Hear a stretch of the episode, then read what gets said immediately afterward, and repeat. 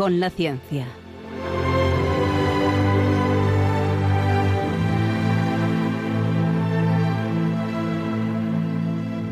Dirigido por Javier Ángel Ramírez.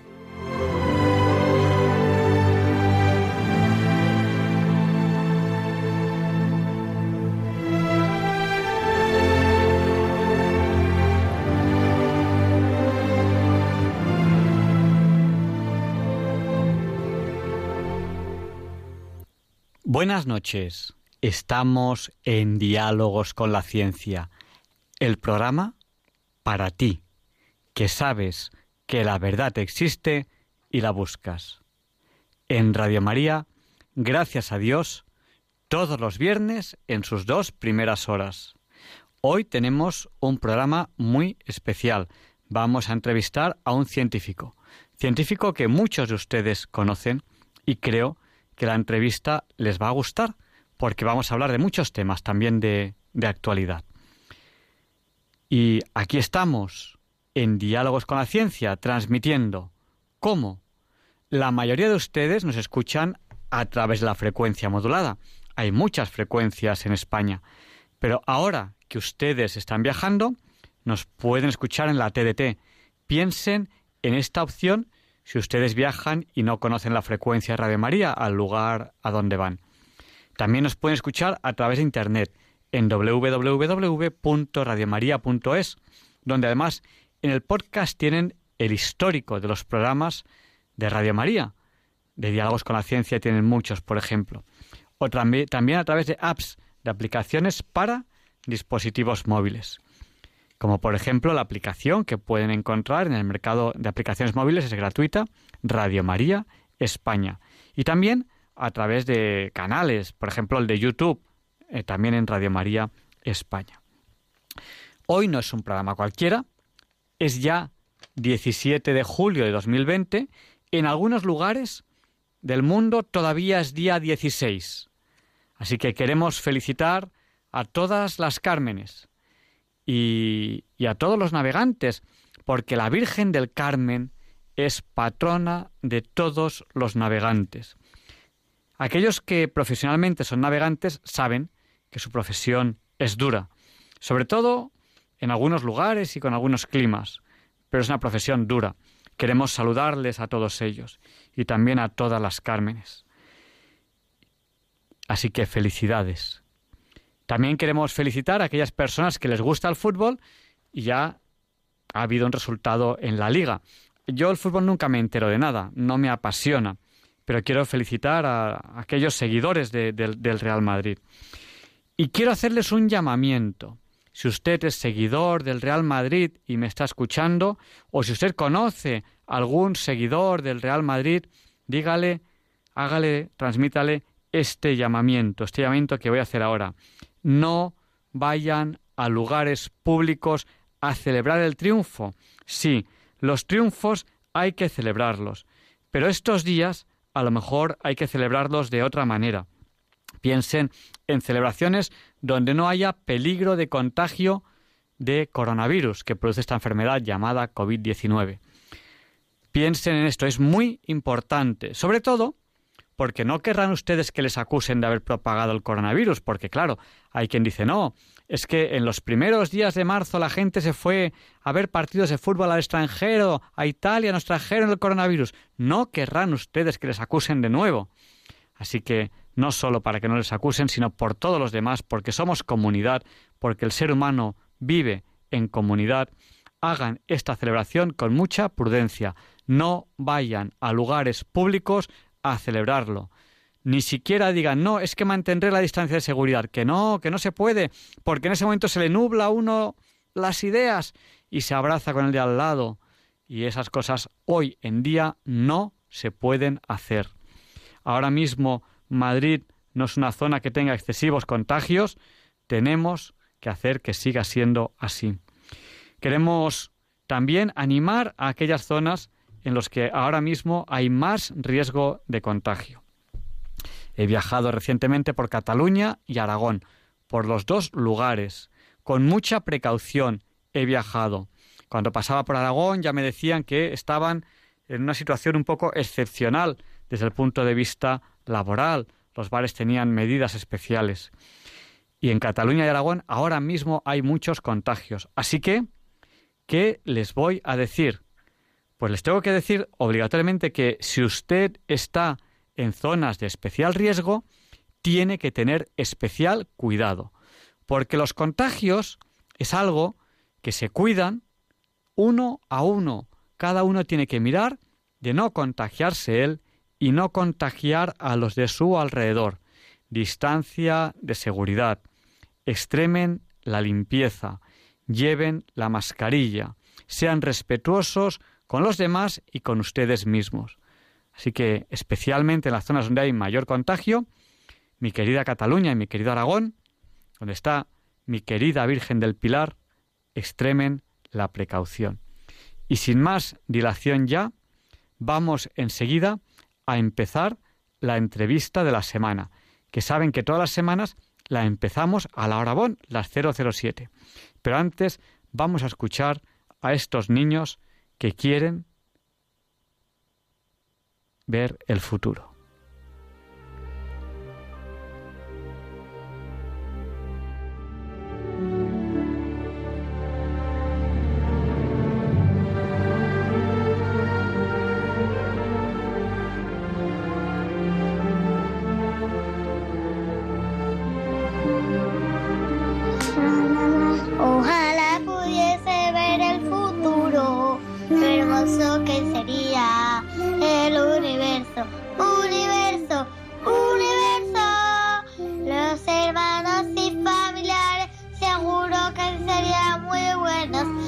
mundo sonriente cantando de alegría.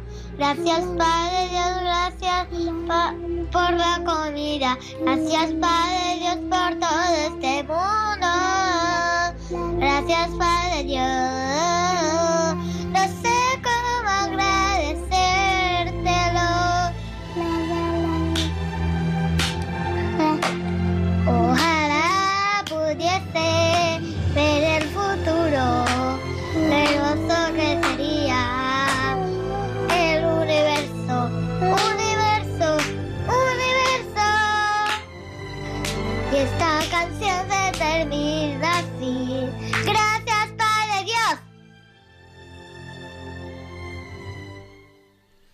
Quieren ver el futuro de estos niños y tenemos que, ayudarles a que, a que así sea.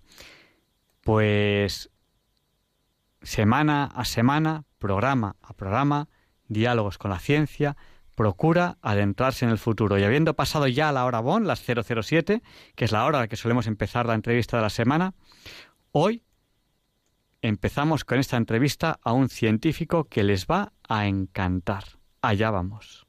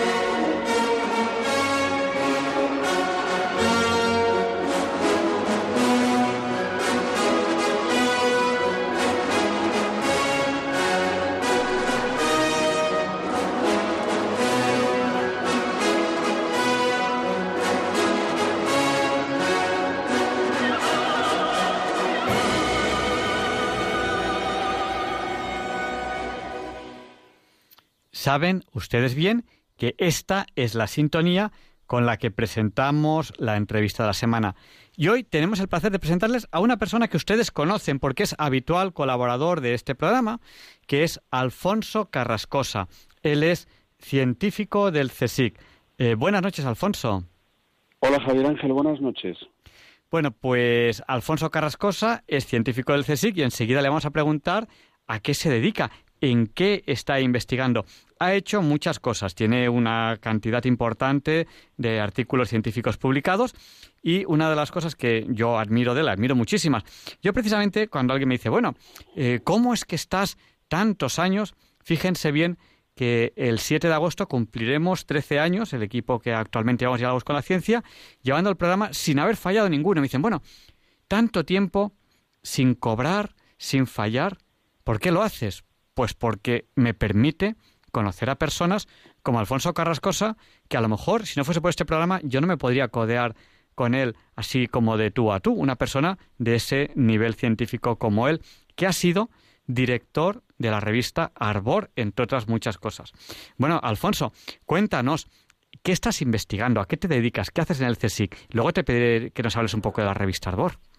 Muy bien, pues eh, Muchas gracias, Javier Ángel, por tus amables palabras. Yo, de esta singladura tuya de 13 años al frente de Diálogos con la Ciencia, pues te llevo acompañando exactamente desde 2011, eh, no de una manera constante, nunca muy lejos, pero eh, pues gracias a tu amabilidad eh, puedo mm, contar cosas en el programa que, entiendo que pues pueden ser de utilidad, de utilidad para los oyentes. Eh, de hecho, mm, cuando empecé a colaborar contigo en el programa, llevaba ya eh, aproximadamente cinco años dándole vueltas a la cabeza con un interés creciente por la historia de la ciencia. Entonces yo me dedicaba He estado 30 años dedicado a la microbiología de alimentos, la investigación científica en microbiología de alimentos. He, tocado varios temas, tanto los higiénicos sanitarios o de seguridad alimentaria, como los biotecnológicos, que son aquellos que tienen que ver con el empleo de microbios para hacer alimentos, ¿no? Hacer alimentos cárnicos, hacer alimentos lácteos, hacer eh, vino, son eh, los microbios que hacen las fermentaciones alimentarias. Pero te decía que aproximadamente en 2005 empiezo a interesarme por aspectos de la historia de la ciencia, ya desde un punto de vista, desde una perspectiva un tanto, diríamos, eh, confesional. Es decir, eh, ¿qué quiere decir? Pues, pues, eh, oye, esto de, esto de los científicos y, y la fe que nos están continuamente bombardeando, que es incompatible, que es incompatible, que es incompatible, yo siempre lo contrastaba con mi experiencia personal, que es perfectamente compatible y no solamente perfectamente compatible, sino que además complementario, en fin. Pero, mm, y, fíjate cómo, cómo, ha sido la cosa, que una de las actividades que desarrollé fue escribir en prensa, eh, me diste la oportunidad de trabajar en radio, recuerdo que tuve una entrevista con el padre Munilla, el hermano de, del obispo, que entonces estaba eh, a cargo, le, le, llamé varias veces con estas inquietudes y al final ya él me dijo, mira, tienes que hablar con este chico, que eras tú. Y a ver, eh, bueno, total. La cosa es que desde entonces acá ha habido un cambio en mi actividad científica. Yo llevo ya cinco años dedicado a la historia de la ciencia. Hago historia de la ciencia, es decir, solicité a las autoridades del Consejo Superior de Investigaciones Científicas eh, cambiar de tema y me lo, me lo concedieron. Me lo concedieron, pensaron, fui poco a poco generando documentos, mm, trabajo, soy biógrafo de la Real Academia de Historia y fui poco a poco. Bien, entonces, mm, eh, hay una parte de este trabajo que yo desarrollo que tiene mucho que ver con el descubrimiento de la parte religiosa de los científicos. Pero no de cualquier científico, sino que yo me dedico a, porque descubrí una enorme bolsa de desconocimiento, es como el que se dedica a extraer petróleo y encuentra una bolsa de petróleo. Pues yo que soy científico, que me dedico a generar conocimiento de manera profesional, pues encontré una, una bolsa enorme de desconocimiento que nadie había extraído de allí, eh, aportado conocimiento sobre qué, sobre la religiosidad de los científicos españoles de la España contemporánea, es decir, de la del siglo XX, siglo XIX, siglo XX y, hasta nuestros días. Y concretamente ahora, pues estamos estudiando eh, científicos que tuvieron relación con el Museo Nacional de Ciencias Naturales, con la microbiología, que es mi especialidad,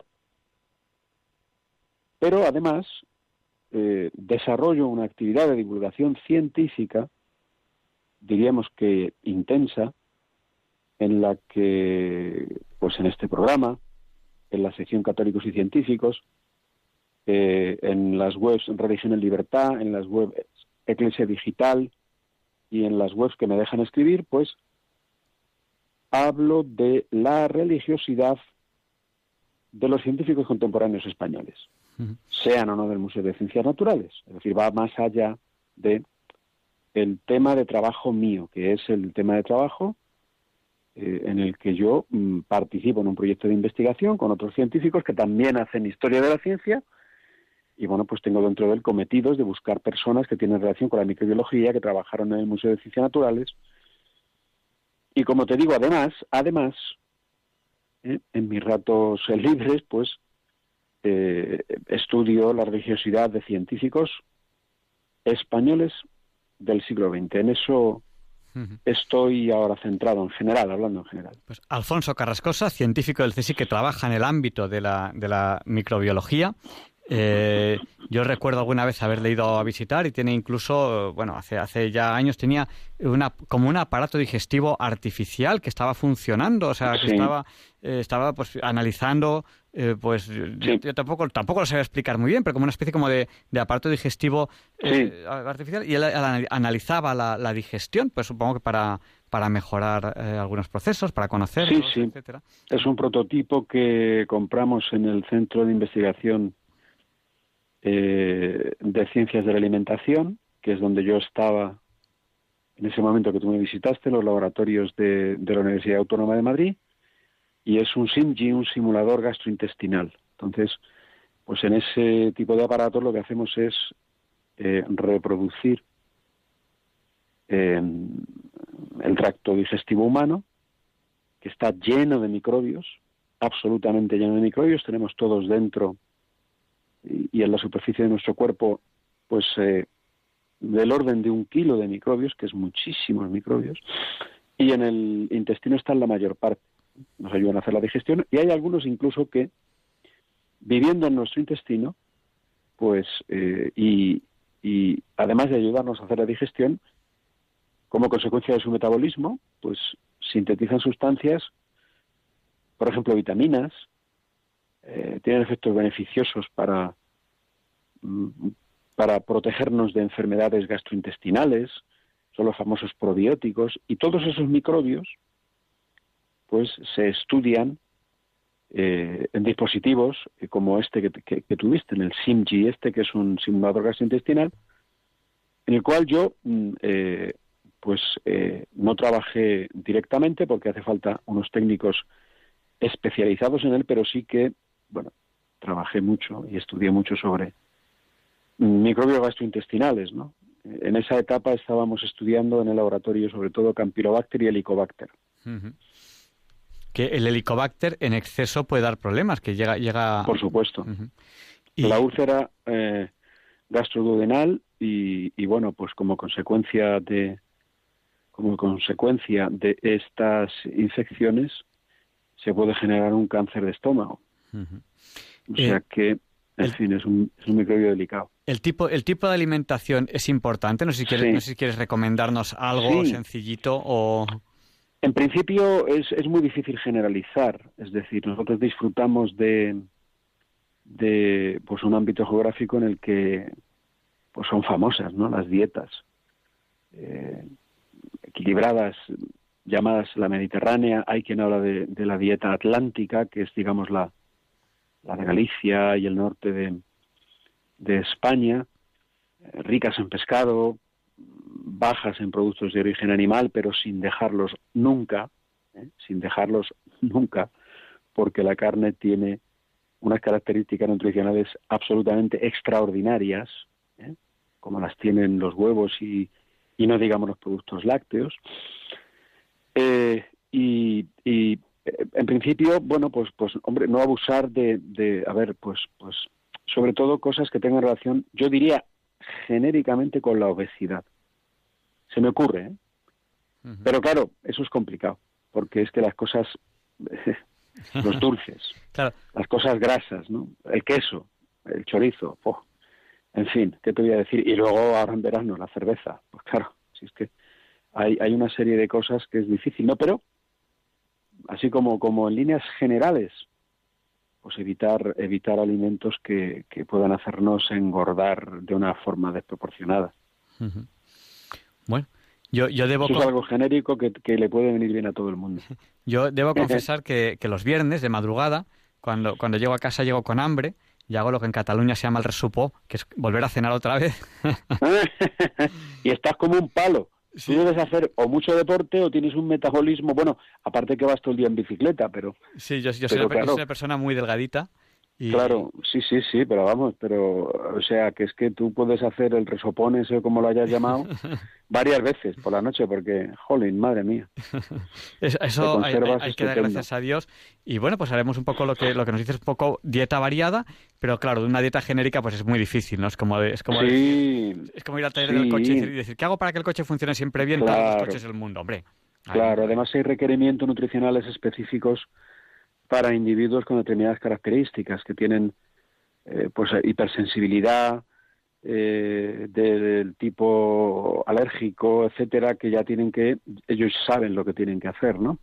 Por suerte, pues eh, las investigaciones en, nutrición y la actividad científica en, en cuestiones alimentarias relacionadas con la salud humana, pues han alumbrado a lo largo de la historia y, seguirán alumbrando eh, eh, pues eh, cosas que, que, en fin, se irán descubriendo que no conocíamos, que harán, pues en definitiva, que tengamos un, un mayor bienestar, una mayor longevidad, que, que, ha venido en parte, que ha venido en parte, esta esperanza de vida de la que disfrutamos en países como España, que tenemos de, la esperanza, de las esperanzas de vida más altas del mundo, pues ha venido eh, en parte gracias a la investigación científica que nos ha permitido conocer eh, las alergias y, los orígenes de, trastornos que hacían a la gente fallecer, pues, pues de manera penosa antes de lo que, en fin, pues eh, mm. ahora se puede se puede vivir. Entonces, pues esto es una alegría para todos. Mm. Alfonso Carrascosa, científico del CSIC, que además nos ha dicho, luego, luego profundizaremos un poquito más, nos ha hablado de, su fe. Claro, él dice, él dice, yo soy científico, tengo fe, a mí que no me digan que ciencia y fe son incompatibles, porque aquí tengo un ejemplo. Entonces, él, ha, escrito mucho, de hecho aquí en Diálogos con la Ciencia ha llevado durante muchos años una sección que es católicos y científicos, que en la que hablaba de personajes que eran católicos y, que era, y que eran científicos. Pero además, ya, ahora ya estás escribiendo libros. Ya dice, tengo tantos que ya tengo que empezar a meterlos en libros porque... he empezado, sí. He empezado, de hecho, en diciembre de, de 2019 eh, publiqué uno íntegramente dedicado a, a la compatibilidad ciencia-fe en la España contemporánea, Iglesia Católica y Ciencia en la España del siglo XX, de la eh, editorial, eh, editorial Bendita María, una editorial religiosa. Este tipo de libros mm, no te los publican en ningún otro tipo de editorial. O sea, porque, bueno, pues eh, eh, son libros que, que, que, en fin, hay gente que, que, le cuesta creer lo que yo he escrito en ese libro. ¿eh? O sea, que, que, una buena parte de quienes construyeron la Universidad Complutense eran católicos practicantes profesos que lo decían, además. No digamos quienes construyeron la Universidad Autónoma, pero no digamos los que eh, fundaron el Consejo Superior de Investigaciones Científicas. Es decir, eh, incluso Cajal tenía una importante vena religiosa, un poco a su manera, no era un, hombre religioso de un catolicismo muy ortodoxo, pero él nunca renunció a creer en Dios y en el alma inmortal y además lo dijo y lo dejó escrito. Una religiosidad que estaba absolutamente ah, impresa en, una figura soberbia de, la España del siglo XX, como fue el, que ha sido denominado mayor ingeniero o más importante ingeniero español de todos los tiempos, te estoy hablando de Leonardo Torres Quevedo, un hombre que, tenía una religiosidad extraordinaria de la que nadie ha hablado jamás hasta que yo he escrito ese libro. Y, he tomado los datos de entrevistas que he tenido con familiares y de algunas, algunas menciones que se hacían a la misma religiosidad en biografías muy poco conocidas que bueno pues he tenido que buscar los libros comprarlos etcétera y sobre las cuales nadie se había hecho eco. Claro sobre este modo de podar la historia de troquelar los personajes se construye el discurso laicista que tiene como axioma fundamental que ciencia y fe son incompatibles pero es que esto es mentira o sea es mentira, o sea, que los oyentes lo tengan tranquilamente claro, esto es una farsa y es un discurso que no tiene base científica, es a donde yo quiero ir. Entonces, en este librito, es un librito, vamos, digo librito porque solamente tiene 350 páginas. Yo podría escribir ahora mismo cinco tomos, lo que va que no me da tiempo. Yo no tengo tiempo para hacer esta, porque eso ya no forma parte tanto de mi actividad científica propiamente dicha, sino que forma parte de mi actividad un poco divulgativa, más allá de, la actividad científica. Entonces, es decir que la hago pues, eh, pues más allá de mi horario de trabajo. Entonces, eh, esto eh, lleva tiempo, ¿no? Lleva tiempo y, y, yo tengo ocho hijos, tengo seis nietos, ya en casa solamente viven cinco, ahora tres porque se han ido algunos a vivir fuera, etcétera. Pero quiero decir con esto que, en fin, que, tengo ocupaciones y obligaciones que atender que me impiden ir todo lo deprisa que quisiera, pero sí que hago como un goteo en estas webs, en Religión de Libertad, en Eclesia Digital, es la página de la Conferencia Episcopal Española, tengo siempre un goteo de eh, que la gente lo puede ver y leer, hincharse a leer cosas que están ahí colgadas, que todavía no las he convertido en libros, pero que están ahí colgadas en esta línea. Es interesante hablar de esto porque esto destruye el discurso laicista, que no tiene base científica. Hay muchas cosas que nos están contando continuamente los medios de comunicación, queridos oyentes, y os lo he dicho cien mil veces, que no tiene base científica, que son faltas a la verdad, cuando menos, ¿eh? y en ocasiones mentiras intencionadas, y ya está, sin más ni más, y, esto está ocurriendo, ¿no? Entonces, este libro es un poquito un revulsivo, ¿no? Iglesia Católica y Ciencia en la España del siglo XX, si lo queréis leer y lo queréis comprar, yo os lo recomiendo sinceramente porque vais a ver cosas muy chocantes, porque además recojo luego eh, un apartado, ¿eh? la, la, parte cuarta del libro, eh, lo dedico a las ideologías ateas y materialistas del siglo XX español y su relación con la ciencia. Que también es interesante ver, ¿no? Porque un, un, libro que, yo, yo, tengo la suerte, y, es, es, el pago, el pago que recibo yo pues aquí en Radio María, tengo la suerte de que puedo codearme con, con, con, autores como, como es Alfonso Carrascosa y, y, lo tengo y lo tengo y lo tengo dedicado y te, y te, y te agradezco muchísimo y, lo recomiendo. Pero quiero que también nos hables un poco de tu etapa como director de la revista Arbor. Háblanos un poco de qué es la revista Arbor y cómo viviste esa etapa que has terminado hace muy poquito. Sí, bueno, pues eh, fue realmente algo apasionante. Es decir, ¿por qué la revista Arbor, que es una revista que fundaron también personas de altísimo nivel académico y con una arraigadísima fe, es la revista mm, que se denominaba en su nacimiento General del Consejo Superior de Investigaciones Científicas. General porque trataba todo tipo de temas y quería además pues eh, conectar con la sociedad y, acercarle la ciencia a la sociedad.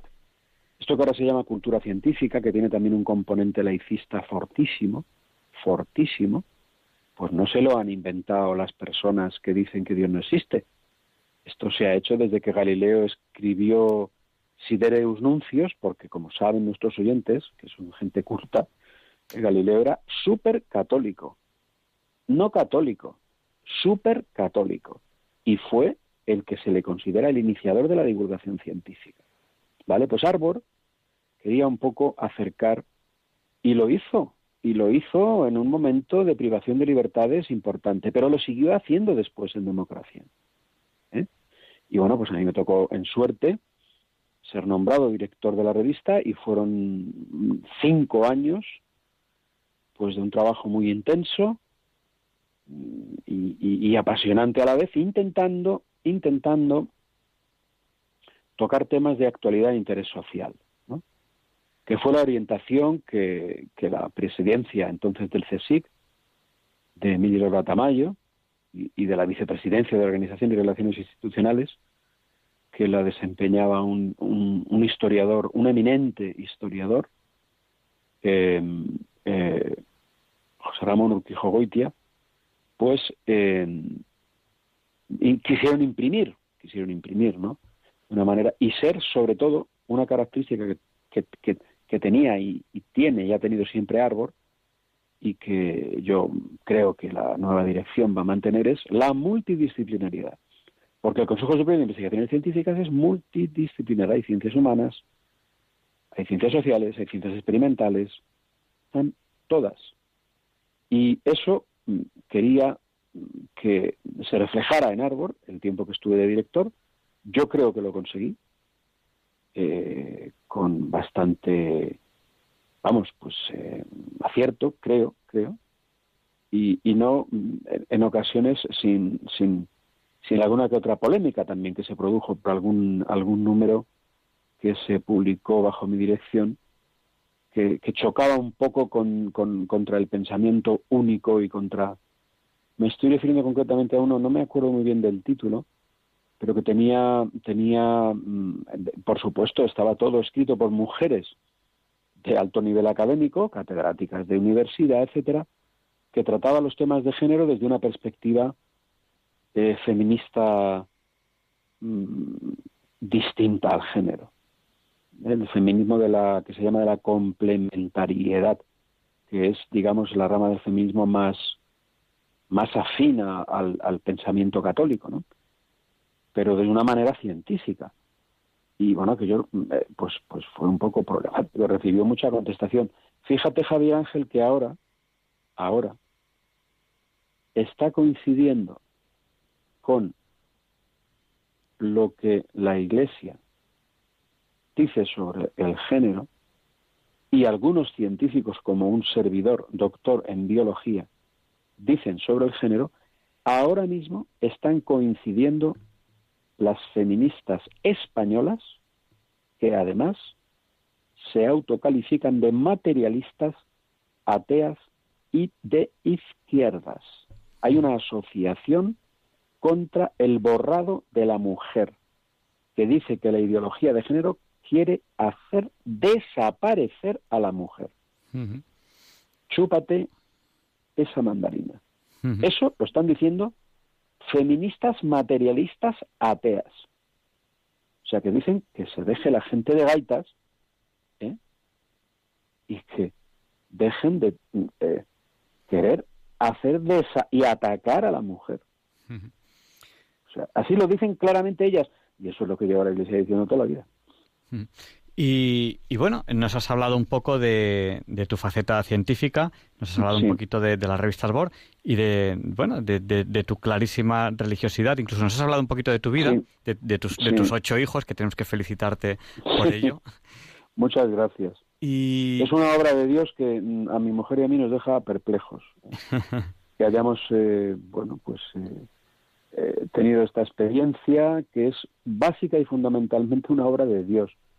Porque nosotros, eh, lo digo un poco así en tono, a ver que se me entienda, no quiero tampoco escandalizar a nadie ni molestar a nadie, ¿no? Pero nosotros seguimos siendo egoístas a rato, seguimos siendo comodones, seguimos siendo débiles, seguimos eh, a veces eh, enfadándonos en demasía, seguimos y nos encontramos con la bendición de Dios que son los hijos, con haberlos visto crecer, y no solo eso, sino que se nos ha concedido tener nietos. Ahora mismo tenemos 58 años los dos, y tenemos nietos, macho, tenemos seis nietos. Y, y esta tarde hemos estado celebrando el cumpleaños de, mi nieto Santi, tres añitos, y bueno, yo me, mirábamos eh, a, nuestros hijos que estaban allí, hemos ido a un parque y a nuestros nietos, y decíamos, madre mía, la que hemos liado, o mejor dicho, la que ha liado el Señor, porque esto es obra de Dios. Nosotros no somos ni héroes, ni superhombres, ni hemos, eh, ni hemos deseado en el sentido vamos a decir así, mundano los hijos, nosotros los hemos recibido como un don de Dios. Y, así lo vivimos, ¿eh? Dentro, con nuestras debilidades y nuestras limitaciones. Yo una, una reflexión que, que, estaba teniendo mientras te escuchaba es eh, que a quien Dios le da esta bendición, eh, no hay más que decirle que sí. Y, alguien, eh, un, una, históricamente hablando, alguien dijo, cuando tengas una hija tienes que llamarle sí. pues dice, cuando alguien te da una bendición hay que llamarle que sí, que sí. y, hay que... Y, me pareció una, una, idea, y, no tengo ninguna hija llamada Kessi, pero, pero sería precioso porque dices que sí de quesito y de que sí, que sí. Cuando Dios te da esa bendición hay que, decir, hay que saber decir que sí.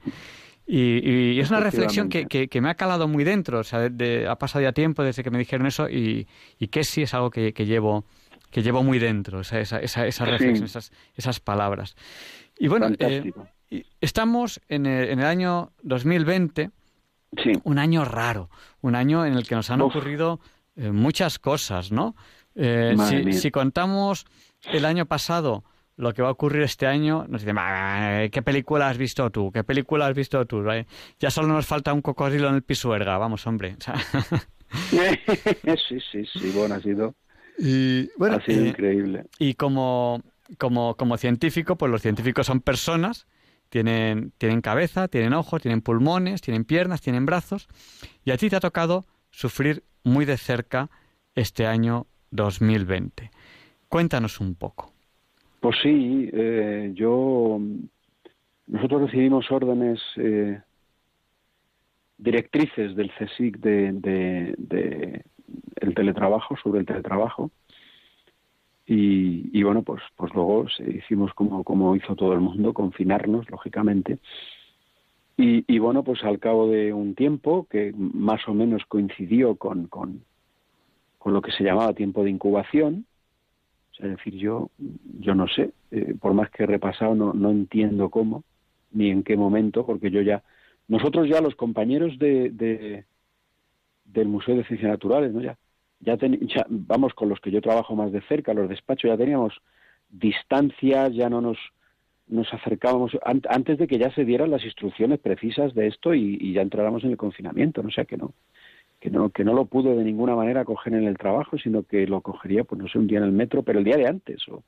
Total, el caso es que yo me empecé a sentir cosas extrañas en mi cuerpo, nunca con una intensidad grande porque me costó identificarlo, ¿no? O sea, no, no sabría decir muy bien ni precisar los días, ni porque todo fue una especie de progreso con unas ciertas febrículas, con un cierto cansancio, abatimiento de ánimo, que al cabo de sucederme durante unos días, pues, eh, bueno, yo empecé a llamar por teléfono a, las autoridades sanitarias y, eh, pues, inmediatamente me indicaron que podía ser sospechoso. Fue un momento de sufrimiento en el sentido de que cuando, cuando tienes ya la mosca detrás de la oreja, que se dice de que lo puedes tener y estás en casa, y en casa en ese momento estábamos eh, conviviendo todos los días, como en tantas casas, en mi casa cinco personas, pues a mí me empezó a entrar una cierta congoja de pegárselo a alguien.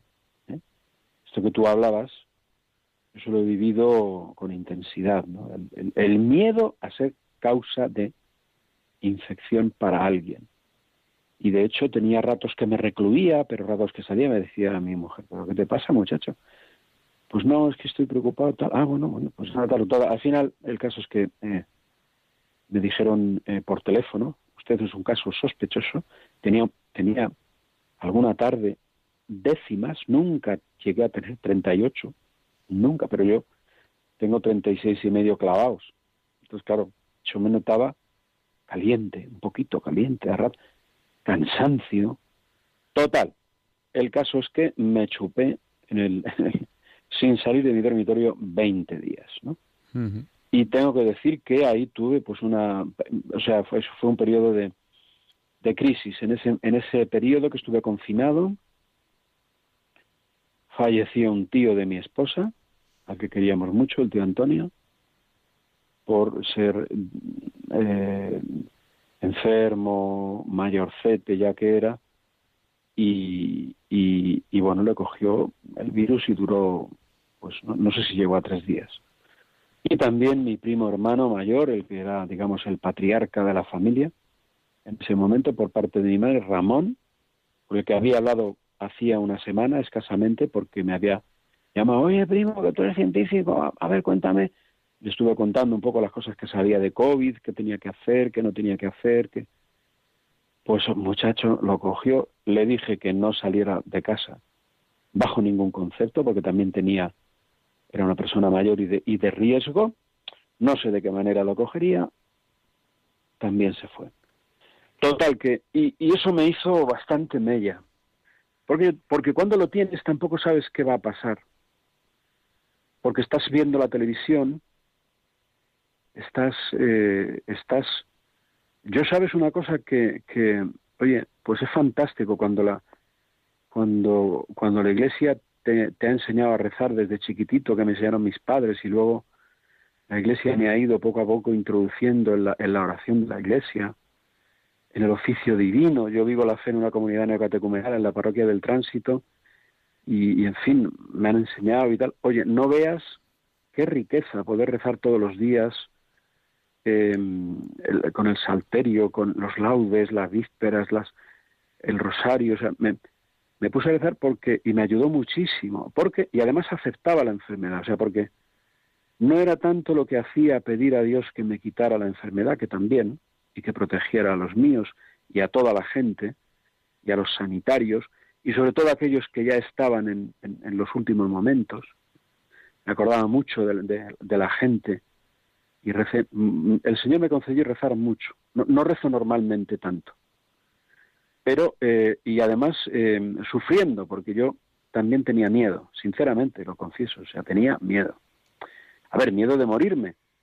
No obstante que es un encuentro con el Señor, pero, pero claro, como, como, decía un presbítero muy querido que ya falleció también, decía, a mí, a mí lo que es en sí morirme no me importa, lo que me molesta son los trámites, decía. Eh, pues una cosa parecida, no total.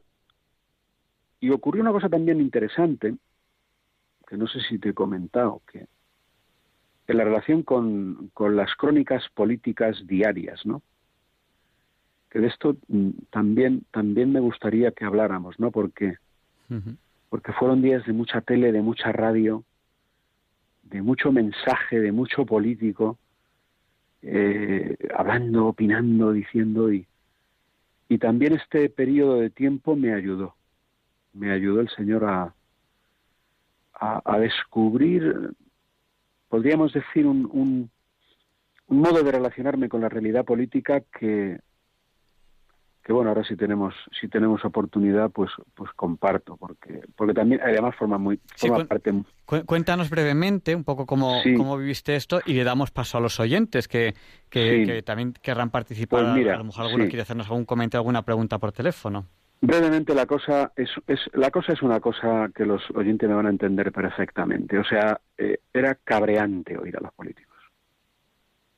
Sinceramente. O sea era exasperante en momentos cómo se tiraban unos a otros, cómo se... Eh, o sea, era una cosa... Eh, no hablo ya tanto de, de, lo, que, de lo que supone que, determinadas líneas políticas vayan en contra de la Iglesia o etcétera. No, estoy hablando de eso, estoy hablando de, ya un poco el, el, el, eh, el, ambiente general, ¿no? Entonces, ante una situación tan grave, ¿no? Pues sí, pues estar ahí, ay, con esa ira, con ese y, también, también descubrí mm, dentro de mí esa, esa, esa ira, ese, y ese, ojo, eh, que voy a decir una cosa seria, juicio Porque el problema no es que tú tengas una línea política u otra o votes a uno o a otro, no, no. El problema es que tú veas a alguien por la televisión y le juzgues y le condenes sin conocerle y no tengas misericordia de él, misericordia en tu corazón.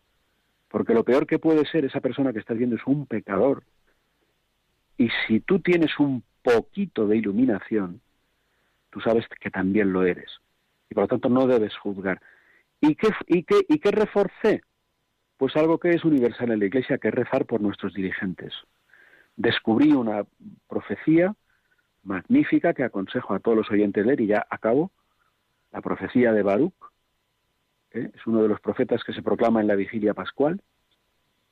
Baruch, Isaías y Ezequiel. Pues el libro de Baruch en el capítulo 1 dice Baruch a los israelitas exiliados, deportados por un rey absolutamente contrario a su religión, Nabucodonosor. ¿Sabe lo que les dice Baruch? Leerlo, por favor, es impresionante. Rezad por Nabucodonosor, para que Dios le ablande el corazón, para que hallemos gracia ante él, para que no nos extermine, para que no acabe con nosotros.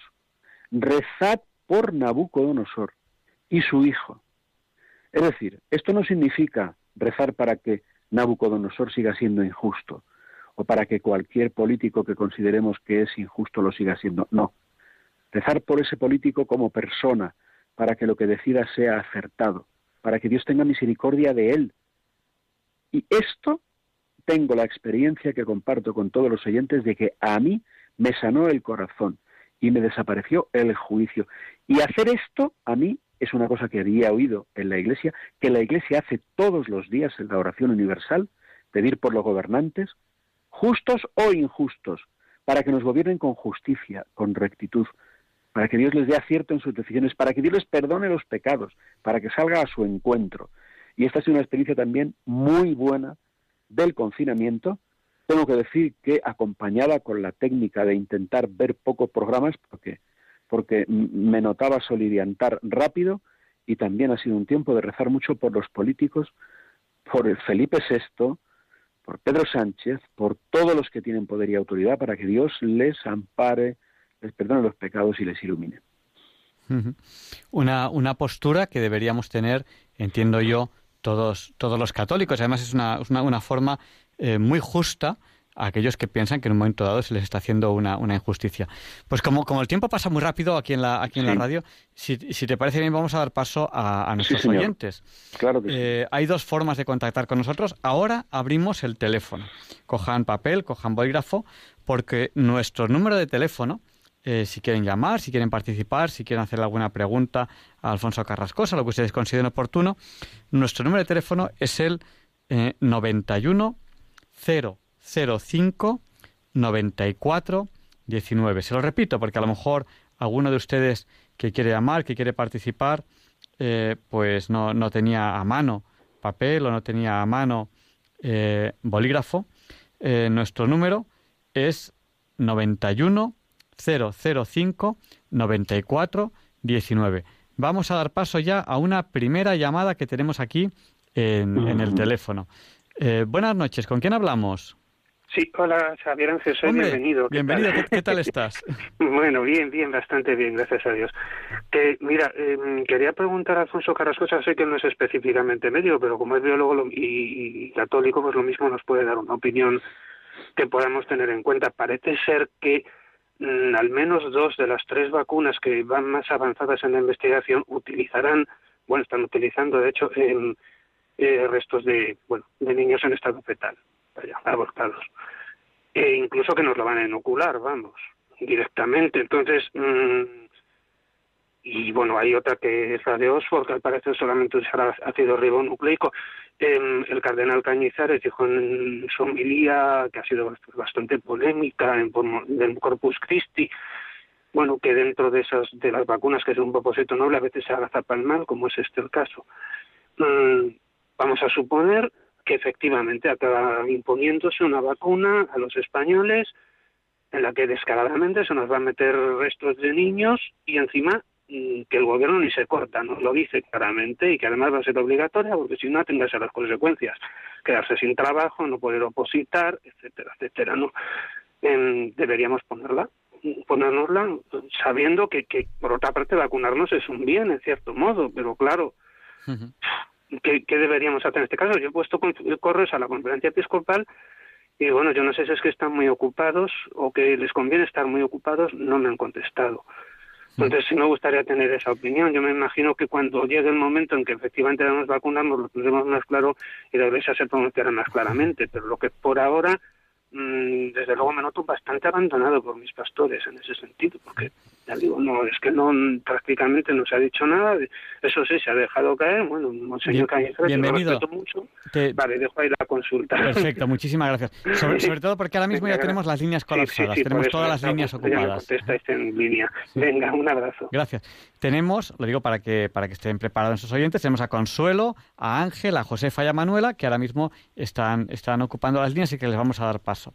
Bueno, pues Alfonso, no sé si, si podemos dar nuestro punto de vista eh, a bienvenido que nos hace esta consulta. Imaginémonos que la forma de conseguir la vacuna es ilícita desde el punto de vista humano, desde el punto de vista mm, eh, espiritual.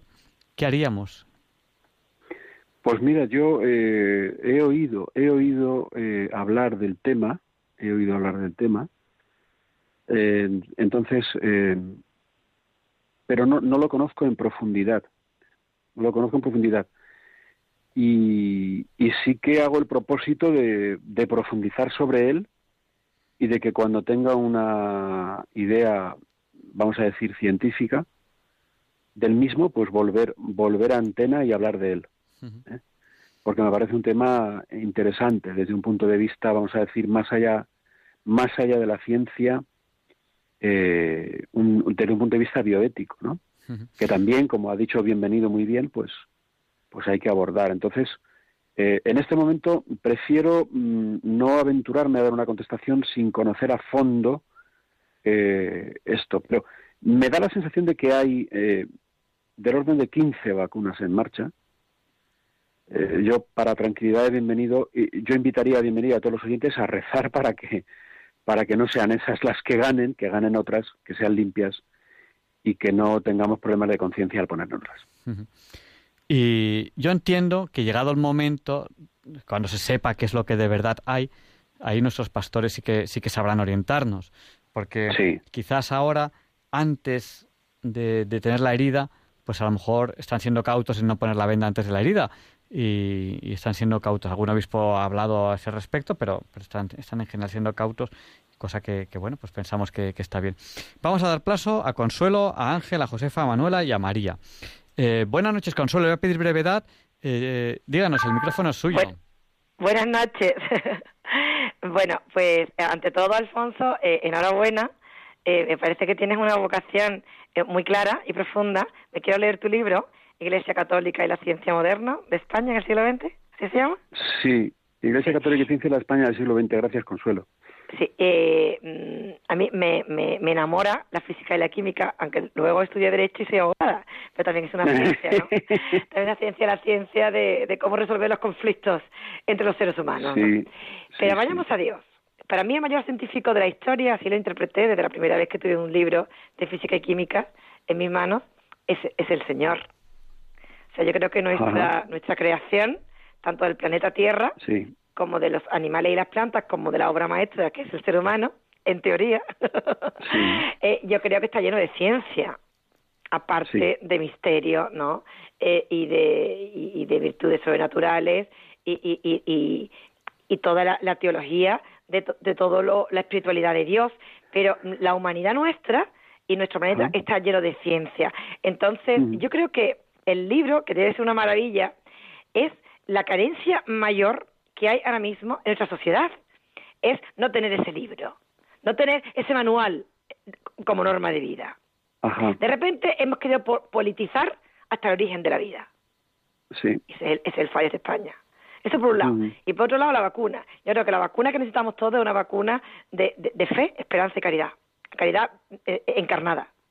Yo creo que, que eh, en, mi, en, mi, en mi pequeñez, en mi humildad, pero eh, en mi tremenda exploración sobre las cosas que están pasando, yo, yo, yo considero que el virus ha sido provocado por un loco, la vacuna, quieren hacer un negocio, pero que Dios siempre saca eh, mal de bien. Con, tengo, que dejarle, tengo, que dejarle, muy poquito tiempo. Y, y, antes de, de, seguir, le quiero decir que, en principio, el virus eh, es natural y, eso lo saben los científicos y eso sí, sí es fácil de, de, verificar. Sí, sí. ¿Seguro?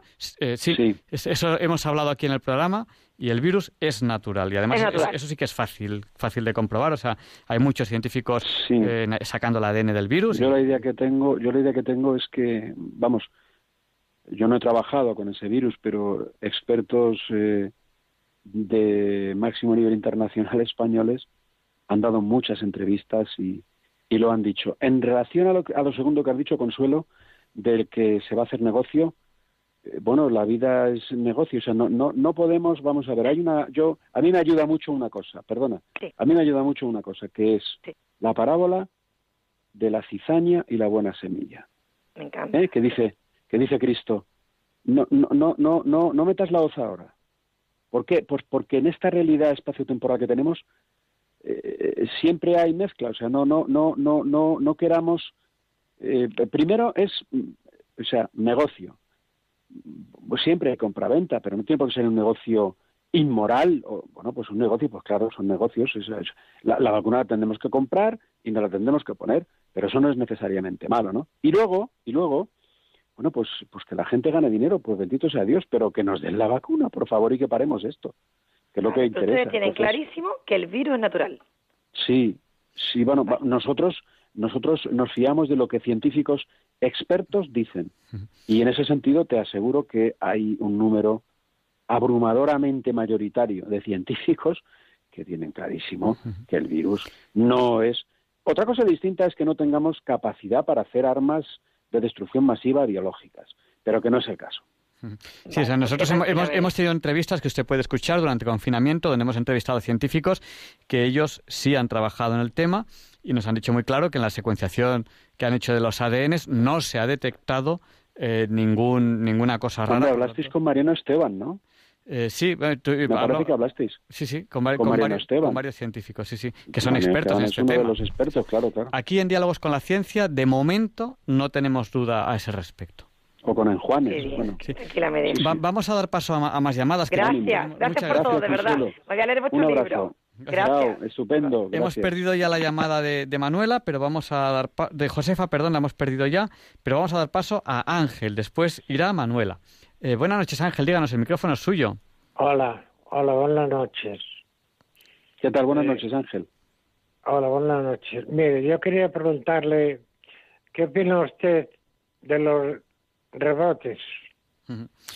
Bueno, pues que son una cosa desde un punto de vista epidemiológico, es decir, desde un punto de vista de la propagación de, las enfermedades infecciosas, pues una cosa que se ha observado en, muchos casos que ocurre. Por tanto, no es una falacia. ¿eh? Independientemente de que luego pues haya quien interprete que nos están queriendo meter miedo o no, yo hablo desde un punto de vista estrictamente científico. ¿Pueden ocurrir rebotes? Sí, ¿Por qué? Pues porque en otras enfermedades que, han sido con anterioridad al COVID han ocurrido. Eh, ¿La seguridad de cuándo va a ocurrir? Pues no la tengo, pero hombre, evidentemente la llegada del invierno no va a ser precisamente una ayuda para que el, tono de la salud de la población pues, se venga arriba, sino más bien abajo, y todos sabemos que las enfermedades del mm, tracto respiratorio pues eh, lo tienen mejor y más fácil cuando hace frío porque las mucosas sufren tal, no sé qué, etcétera. Entonces, pues, pues, pues, pues sí puede ocurrir, no sabemos cuándo, pero, pero lo que hay que hacer es lo que decía Javier Ángel al principio de, del programa, o sea, tener cuidado. Se le ha eh, pasado, seguramente, no sé si lo has dicho o no, pero mascarilla a distancia y, los, y el hidroalcohol en el bolsillo que es muy barato. Continuamente ante la duda, lavarte con hidroalcohol. Y no hacer excesos. Intentar mentalizarte continuamente, continuamente, continuamente y tranquilo que, que eso, eso por cierto, ¿cómo, por cierto, ¿cómo se llama su libro? Iglesia Católica y Ciencia en la España del siglo XX, editorial Bendita María. Iglesia Católica y Ciencia. En la España del siglo XX. En la España del siglo XX. Muy Eso bien. es. Va- Que lo disfrutes. vamos, Muy bien, estupendo. Vamos a dar paso a la siguiente llamada. Les voy a pedir que, que sean Muchas breves gracias. porque nos queda muy poquito. Vamos a dar paso a. Creo que está aquí Josefa. ¿Es usted Josefa? Buenas noches. A ver, a ver.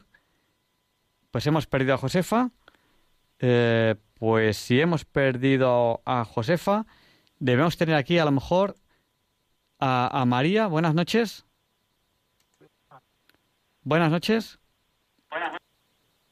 Buenas noches. Hola, Hola, díganos, ¿usted quién es? es- yo soy María. María. Bueno, pues le damos Hola, paso a usted porque tenemos un poquito de lío con la centralita que la tenemos con un poco saturada. Tiene que apagar la radio o la televisión que se nos oye de eco de fondo. Vale, vale, vale. Porque puedes estar escuchándonos por la radio, puedes estar escuchándonos por la televisión. Claro, María, Creo, creo que al ir a apagarlo se le ha cortado. bueno, pues vamos a ver a quién tenemos, a quién tenemos aquí. A Carlos creo que tenemos. Buenas noches, Carlos. Carlos. Buenas noches. Bueno, pues, pues, pues no sé a quién tenemos. Tenemos dos llamadas aquí. A ver, salúdennos. Manuela. Manuela, al fin. ¿Es- ¿Está, está usted? Hola, Manuela. Hola, buenas noches. Eh, Buenas noches. ¿verdad? Sí, díganos. Sí, sí, ¿qué A mí tal? me pasó lo siguiente, que es que yo, bueno, por el virus no, porque no lo he cogido hasta ahora, a Dios gracias, hay que darle, vamos, a Dios muchas gracias por lo menos. Y entonces mm, decirle que a mí me pasa, mm, no todo lo que han hablado, sino que yo ando mala con el estómago en la digestión. Y yo ya he ido a muchos médicos y me han dicho que no tengo nada. Es que ni tengo ni gastritis, pero sin embargo no me hace la digestión. Y lo estoy pasando bastante mal, porque es que no como nada y menos. Y a base, como dice usted, la, la dieta mediterránea. Como mucho pescado, como mucha verdura y como carne nada más que una vez a la semana o dos, porque no, no me entra Vale, por. Dios. Pero, mm, sin embargo, la digestión tengo que estar tomando. Pues Manuela, si no tiene usted nada de lo que le han estudiado, tiene usted que tener algo de tipo o neurológico o alérgico. Ser, Entonces pero dígale usted al médico que le ayude en ese sentido porque porque realmente de COVID no creo que sea. No, yo tengo alergia, no, llevo muchos años, sí. Tengo alergia asmática y, y tengo sensibilizado el cuerpo. Puede ser que sea eso también, ¿no? ¿O no? A lo mejor tenga mucho ánimo, tenga mucho ánimo y, y Es que me- vamos, mi marido me hace decir que comen muy poco, muy poco. Es que no me hace, y aunque me tome la zaprazó, la zaprazó, que es la que tengo, porque la día come de lo que menos daño le haga, coma de lo que menos daño le haga, de lo que más le apetezca y de lo que menos daño le haga. ni queso. Muy bien, Manuela. Bueno, pues eso, digo yo, anda, a ver si me puede decir algo, que me ayude. Y una cosa, la, el libro que se llama La Iglesia Católica, ¿qué más? Iglesia Católica y Ciencia en la España del siglo XX. Está en Internet, es muy fácil localizarlo. Editorial Pues yo Bendita María. Vale, que yo también soy de, de Camino Catumena. Ah, pues eh, estupendo, hermana. Pues nada, la paz. Vale, Hasta luego. Gracias, un beso, gracias. Gracias. Adiós. Pues son llamadas que estamos recibiendo al 91005 94 eh, 19.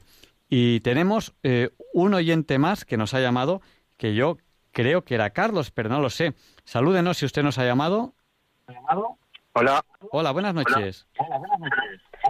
Tiene que apagar la Eh, radio, tiene que apagar la, ra- tiene que apagar la radio o la televisión porque se nos oye eco. Tiene que apagar cuando cuando hablen. Sí, tiene- sí, ya está. Vale, díganos. Está. Fenómeno. Carlos. Somos dos chavales que se nos apareció Dios en la cuarentena, Estupendo. en sueños. Muy bien. Y no sé, ¿Y qué- y- creo que... nos cuéntanos, cuéntanos. un poco. Cuéntanos. ¿Qué sueño? Brevemente. Le voy- sí, le voy a pedir breve- brevedad, Carlos, porque tenemos más llamadas, le voy a pedir brevedad. Bueno, vamos a dar, a dar paso a María. Buenas noches, Sí. María, díganos, el micrófono es suyo. Hola, buenas noches. Mire, yo tenía una pregunta. Eh, según los medios de comunicación, expertos dicen, gente que ha estado inmunizada porque ha pasado con más o menos síntomas de enfermedad Sí. y a los y al cabo del tiempo esa inmunidad ya no es efectiva. Entonces yo me pregunto el tipo de efectividad que puedan llegar a tener las vacunas.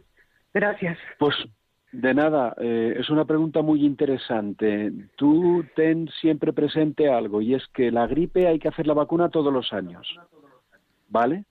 Eso significa que eh, no sabemos si COVID será o no así como el virus de la gripe que muta todos los años, pero, pero eh, la efectividad de la vacuna tendrá una mm, efectividad mayoritaria, porque las vacunas, si, si, si, llegan a serlo y llegan a ser comercializadas es porque bueno pues se ha comprobado que tienen efectividad y siempre habrá personas a las que mm, por circunstancias como ya ocurre con otras vacunas o como con la vacuna de la gripe pues sean menos efectivas. En cuanto a la pérdida de las defensas eso ocurre en un porcentaje bajo pero no significa es que hay que especificar exactamente de qué estamos hablando porque uno puede dejar de tener las famosas IgG en, el, en, el, en, la sangre, pero eh, las células eh, eh, del sistema inmune guardar la memoria para sintetizarlas en el momento en el cual se pongan en contacto con el virus. O sea que la inmunidad es, un, es, un, es una maravilla, es un regalo de Dios, vamos,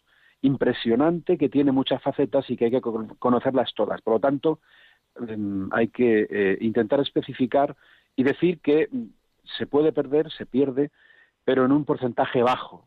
¿eh? En un porcentaje bajo de casos se pierde la inmunidad. Pues eh, tenemos más llamadas, pero ya no podemos dar paso a, más llamadas porque ya no nos da tiempo.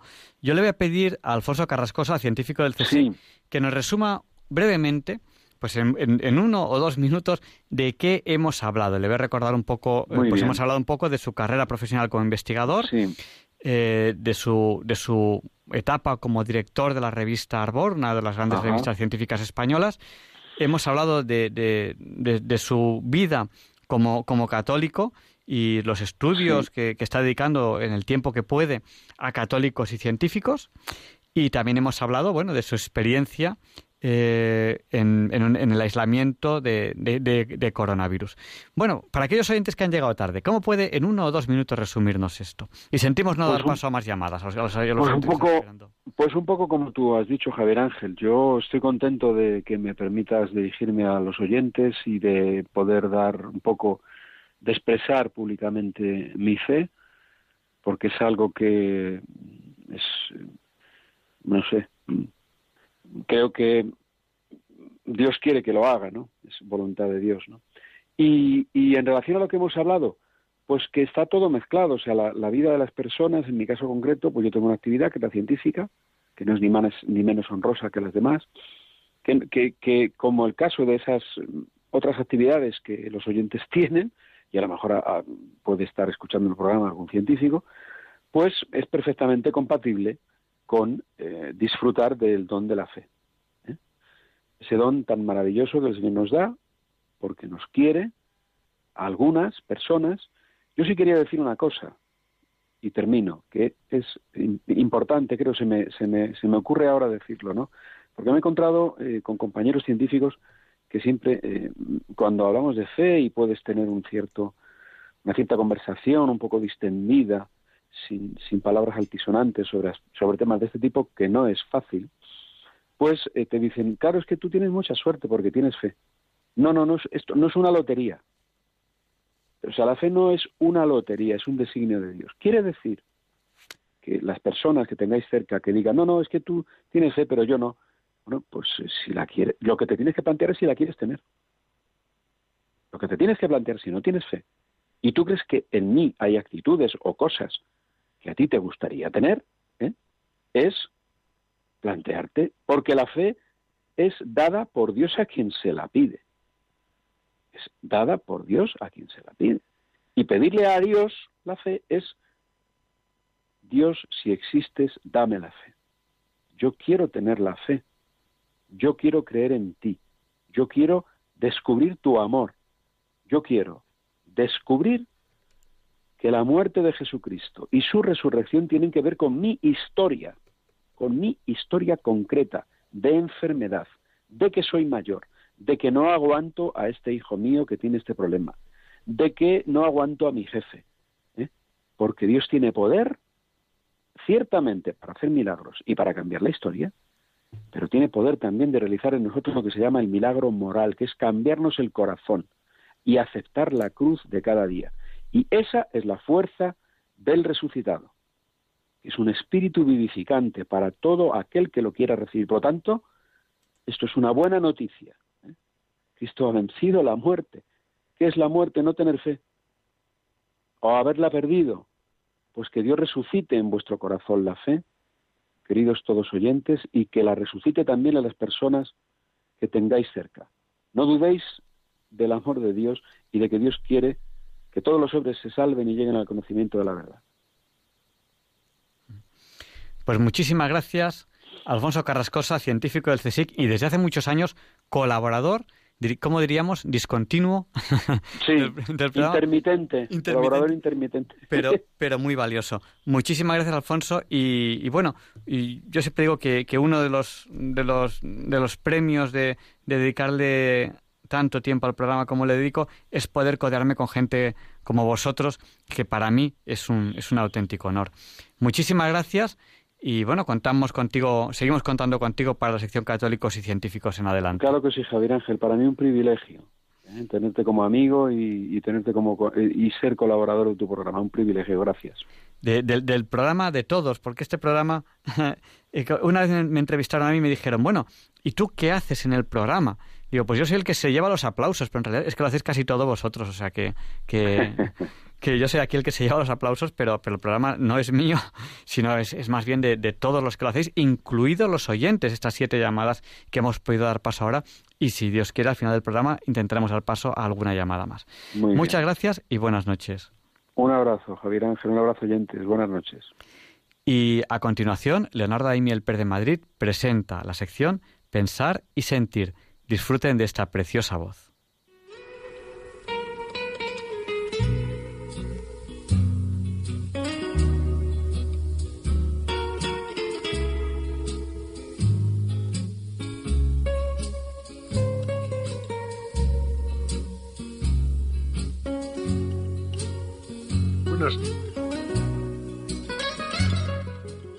Buenas noches, queridos oyentes de Radio María. Soy Leonardo Daimiel. Celebro estar de nuevo con ustedes y les agradezco mucho que estén ahora ahí al otro lado de la radio. En este año 2020 estamos conmemorando el centenario del fallecimiento de un gran escritor español, aunque de momento las celebraciones quedaron truncadas, como tantas otras cosas. Sí, se trata de Benito Pérez Galdós, el mayor novelista español después de Cervantes. Fue también dramaturgo, cronista y político, siendo elegido diputado a Cortes. También perteneció a la Real Academia Española y fue propuesto por el Premio Nobel de Literatura. Había nacido en Las Palmas de Gran Canaria y falleció en Madrid el 4 de enero de 1920, a la edad de 77 años. Desde muy joven se manifestó su vocación literaria y con 19 años se trasladó a Madrid, donde frecuentó redacciones y teatros. Y escribió en los periódicos La Nación y El Debate. No hay espacio aquí ni siquiera para esbozar brevemente su inmensa bibliografía. Es opinión generalizada que su obra más significativa es Los Episodios Nacionales, cuyas dos primeras series se publicaron en 1873 pero la obra galdosiana no solo es destacable por su amplia cantidad, sino por sus aportaciones de estilo y de pensamiento. En 1897, Galdós publicó la novela Misericordia, reflejo de la sociedad madrileña de finales del siglo XIX. El texto que les voy a leer hoy en Pensar y Sentir no está sacado directamente de esa obra, sino que es un artículo publicado por el escritor y crítico literario Rafael Narbona, al cual doy lectura sin más preámbulos. El anticlericalismo de Benito Pérez Galdós no debe interpretarse como hostilidad hacia el mensaje cristiano. El ciclo de sus novelas espirituales revela una sensibilidad evangélica que busca incansablemente la perfección espiritual. Galdós, liberal y republicano, asume las enseñanzas morales del Sermón de la Montaña, aunque nunca logrará librarse del escepticismo racional que le impedía abrazar la fe. Al igual que un amuno, pasará sus últimos años atormentado por la duda. Sin embargo, novelas como Nazarín, Ángel, Guerra y Misericordia son auténticas ofrendas en el altar de la esperanza cristiana. Aparecida en 1895, Nazarín nos enseña las consecuencias de seguir a Cristo en una sociedad dominada por la codicia y la insolidaridad. Nazario Zaharín, sacerdote manchego, vive de las limosnas y comparte lo poco que tiene. Todos, incluidos sus superiores, le consideran un loco inofensivo y extravagante. Su peregrinaje por la España rural desemboca en un estrepitoso fracaso escarnecido y maltratado, dará con sus huesos en prisión. No es un exceomo, sino un nuevo Alonso Quijano, tristemente apaleado. Publicada en la primavera de 1897, Misericordia vuelve a plantear el contraste entre el amor cristiano y la impiedad del mundo, pero ensaya un giro revolucionario escogiendo a Benina, una asistenta doméstica ya mayor, para encarnar la imitación de Cristo. Firme partidario de los derechos de las mujeres, Galdós se inclina por la ternura femenina para mostrar que es posible amar, sacrificarse, dar sin medida y perdonar sin condiciones. Benina alimenta a Doña Paca con limosnas. Jamás se lo confesará, pues su señora es muy orgullosa. Y cuando una inesperada herencia libre a Doña Paca de la miseria, Benina será expulsada de la casa por Juliana, su nuera. Porque ha mendigado, y eso es una deshonra para un hogar burgués. La mala conciencia torturará a Juliana, soñará que sus hijos se enferman, y buscará a Benina, que cuida a un marroquí ciego y con una repulsiva enfermedad en la piel. La pareja de vagabundos, instalada en una chabola levantada en la carretera de Toledo, sobrevive a duras penas. Lejos de experimentar rencor, Benina escuchará pacientemente a la responsable de su desgracia, asegurándole que sus hijos no enfermarán. Vete a tu casa y no vuelvas a pecar, le dice, consiguiendo aplacar su angustia. Benina actúa como si tuviera el poder de perdonar los pecados. Su gesto es simbólico. No pretende usurpar el papel de los sacerdotes en el sacramento de la penitencia. Solo quiere demostrar que es posible superar la tentación del odio y la venganza. Juliana agradece su indulgencia afirmando que es una santa. Para Galdós, la santidad no se alcanza con el cumplimiento de preceptos formales, sino mediante la entrega a los demás. Galdós desconfiaba de los arrebatos místicos.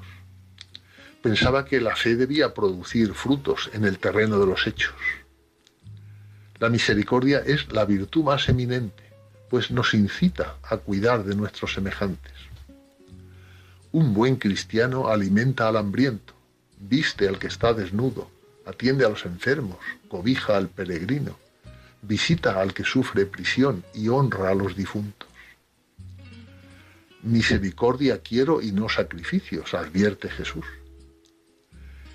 El profeta Oseas había expresado la misma idea, señalando que el conocimiento de Dios es preferible a cualquier holocausto. María Zambrano opina que Misericordia es la mejor novela española después del Quijote. Podríamos objetar que La Regenta es una novela con más méritos para ocupar ese lugar, Indiscutiblemente su galería de personajes y su trama acreditan un insuperable dominio del lenguaje narrativo, pero su pesimismo resulta devastador. En Misericordia no hay optimismo sino esperanza. Esperanza en la dignidad del ser humano para vencer a sus pasiones más dañinas. Benina es una santa porque es imperfecta. Siempre ha sisado a su señora pero el dinero que obtenía de ese modo no se lo gastaba en ella, sino en socorrer a otros más desgraciados. Ha mentido, inventando a don Romualdo, un sacerdote que supuestamente las socorre. No es una mentira interesada, sino un ardid para ocultar que el dinero procede de las limosnas.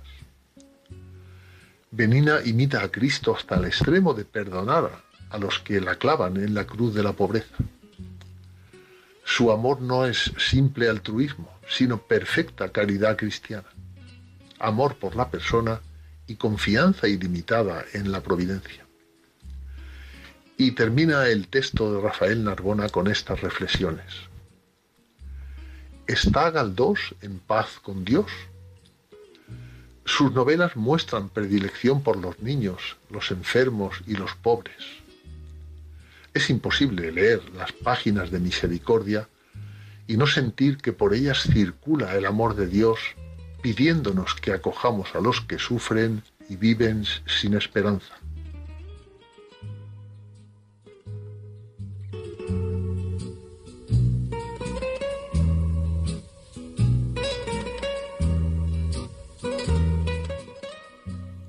Muchas gracias, Leonardo, por estas palabras. La semana pasada yo les pedía oraciones por una amiga que mientras estaba aquí en directo en el programa me comunicaba que tenía cáncer y les pedía a ustedes que rezasen por ella. Algunos de ustedes me han preguntado por ella a través del WhatsApp. Les recuerdo el WhatsApp de Diálogos con la Ciencia, que es el del 8, 8 por 8, 64. Nuestro WhatsApp es el 64 9 71, que 71 también es 8. Eh, muchos oyentes pues me han, me han, confirmado que estaban rezando y cosa que yo de, corazón se, se, lo agradezco.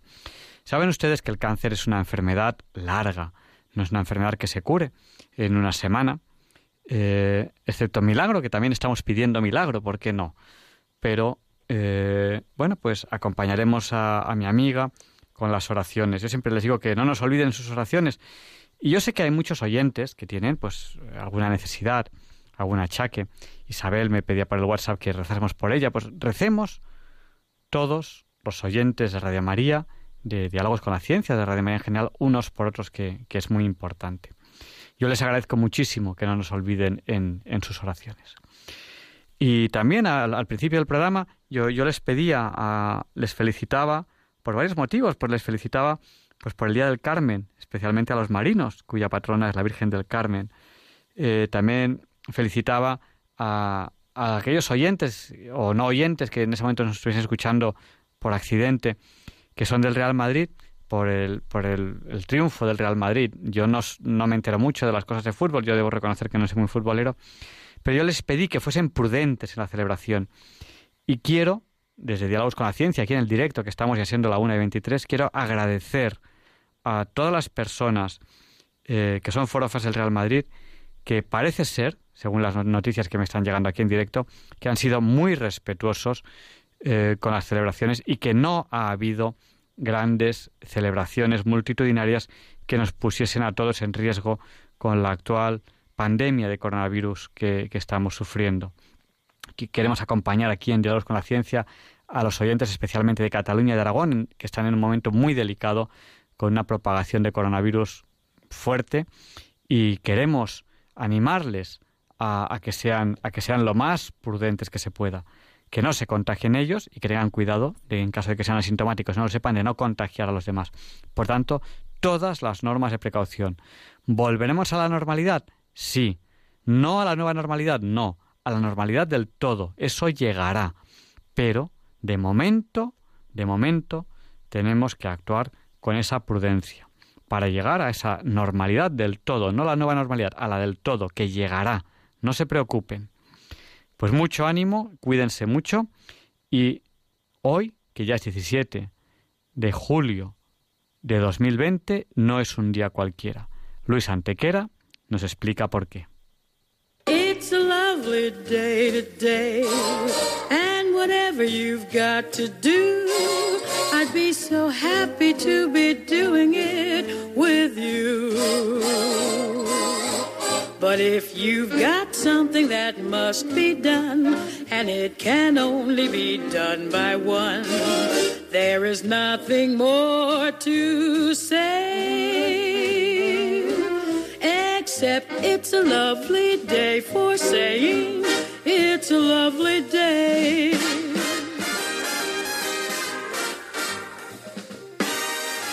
No, Javier Ángel, no directos compañeros de Diálogos con la Ciencia, no, queridísimos oyentes de Radio María.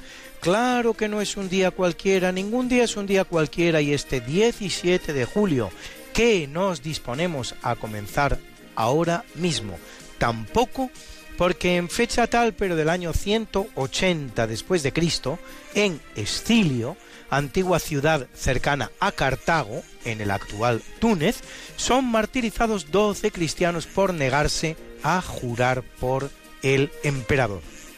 Negarse a sacrificar por el emperador o a jurar por él es la causa que con mayor frecuencia llevó a los cristianos al martirio, a veces por simple decapitación, pero a menudo mediante terribles tormentos en juegos públicos.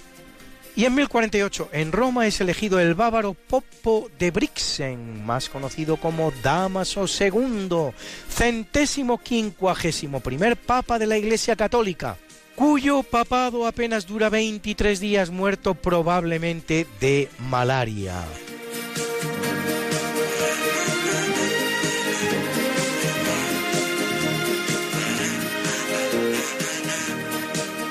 Y en 1203 los soldados de la Cuarta Cruzada se desvían de lo que es el objetivo inicial de la misma, la conquista de Tierra Santa, y toman Constantinopla, que saquean cruelmente mientras deponen a Alejo III y coronan a un nuevo emperador, Balduino IX de Flandes, que va a reinar como emperador Balduino I. Balduino inaugura el llamado Imperio Latino, que se reincorpora a la obediencia romana, pero apenas dura 57 años, cinco reinados, hasta que en 1261 Miguel VIII Paleólogo tome de nuevo la ciudad, inicie una nueva dinastía y se separe una vez más y para siempre de la obediencia romana.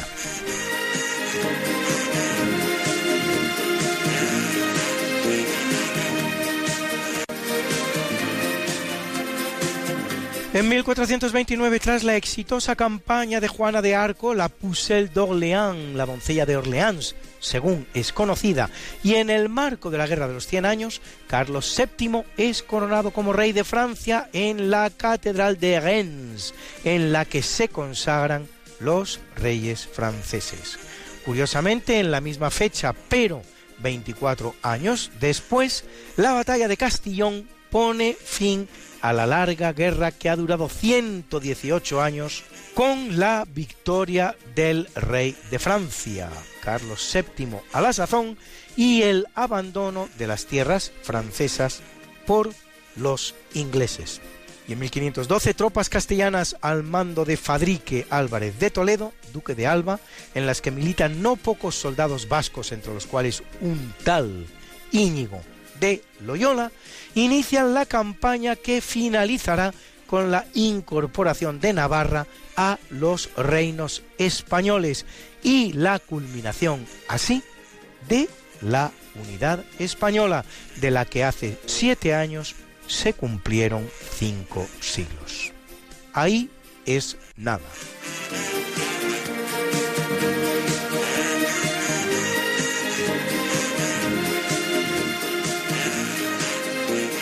Y ahora un poco de historia británica porque en 1858 en la India los británicos sofocan la revuelta de los cipayos iniciada 14 meses antes y la regencia de la India pasa de manos de la Compañía Británica de las Indias Orientales directamente a las de la corona inglesa. Solo 19 años después la reina Victoria se proclamará emperatriz de la India y en 1917, en pleno conflicto con Alemania en el marco de la Primera Guerra Mundial, el rey Jorge V de Inglaterra sustituye su apellido alemán original, Saxo Coburgo Gotha, introducido en la familia por su abuelo, el príncipe Alberto, esposo de la reina Victoria, por el nuevo apellido Windsor, que no es otra cosa que una ciudad inglesa en la que la familia real tiene una de sus más queridas residencias.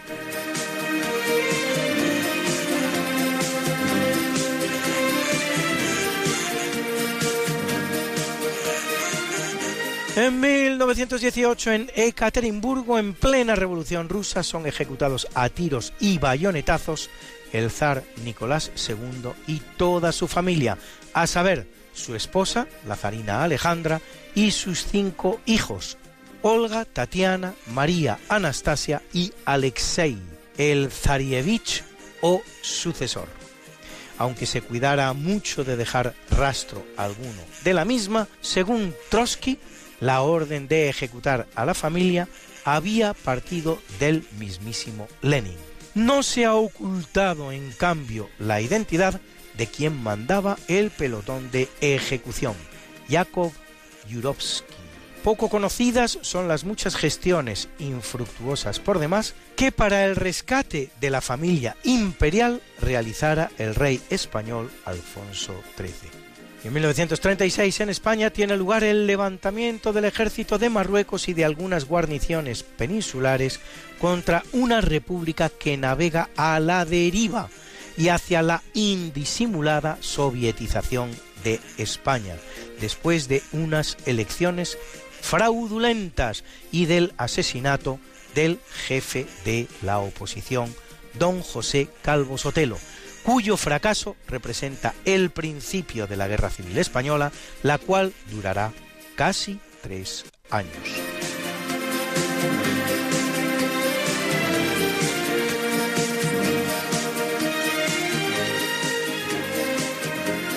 En 1941, tras el fin de la Segunda Guerra Mundial, los líderes aliados Winston Churchill, Harry S. Truman y Joseph Stalin se dan cita en la ciudad alemana de Potsdam, a pocos kilómetros de Berlín, para decidir el futuro de la derrotada Alemania y el nuevo orden europeo y mundial. Stalin llega a proponer la invasión de España, pero Truman y Churchill se oponen y en 1955 en California se inaugura Disneylandia, concebida como una ciudad para la imaginación y la fantasía infantiles, gracias al empuje y el entusiasmo de un visionario llamado Walt Disney.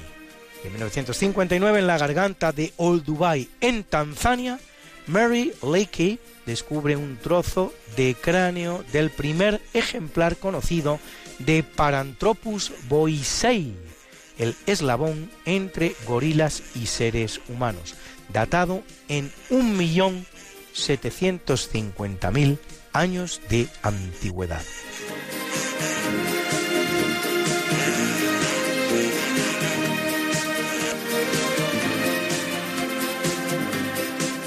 En 1975 tiene lugar la primera cita espacial internacional cuando la nave espacial norteamericana Apolo 18 y la soviética Soyuz 19, que orbitan la Tierra, permanecen unidas durante 44 horas.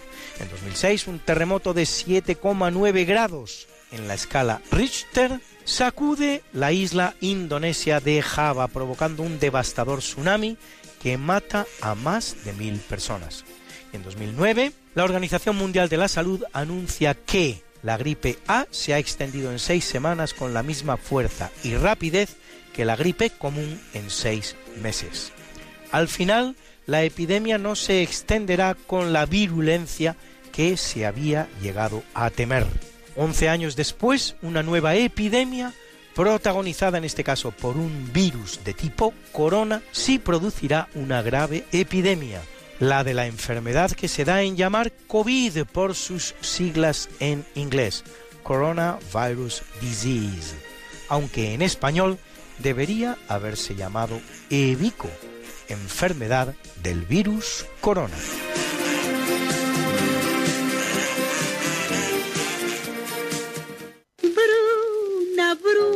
Nació María y está en la cuna, nació de día, tendrá fortuna. Bordará la madre su vestido largo y entrará a la fiesta con un traje blanco.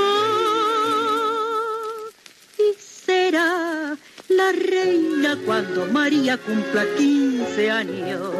Te llamaremos Negra María, Negra María que abriste los ojos en carnaval. En el capítulo del natalicio nace en 1487 Abul Muzaffar Ismail bin Haidar as-Safayi, más conocido como Shah Ismael I de Irán o Persia, fundador de la dinastía Safáyida, que unifica Irán y sobrevive hasta 1736.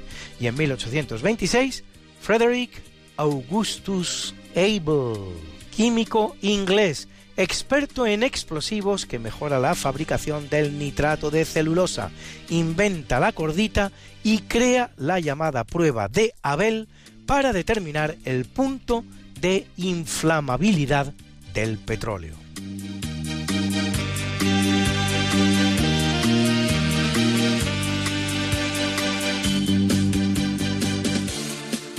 En 1843 nace Julio Argentino Roca, militar argentino presidente de la nación entre 1880 y 1886 y luego de nuevo entre 1898 y 1904.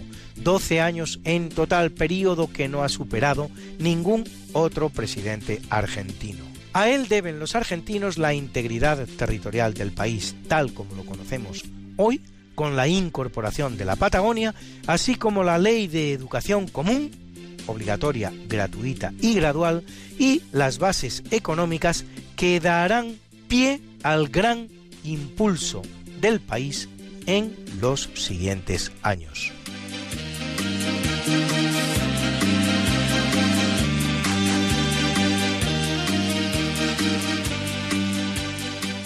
En 1854 el que nace es el matemático francés Jules-Henri Poincaré, autor del estudio general sobre la continuidad o de la función continua, definida de una manera sencilla como aquella función matemática que puede dibujarse sin levantar el lápiz del papel.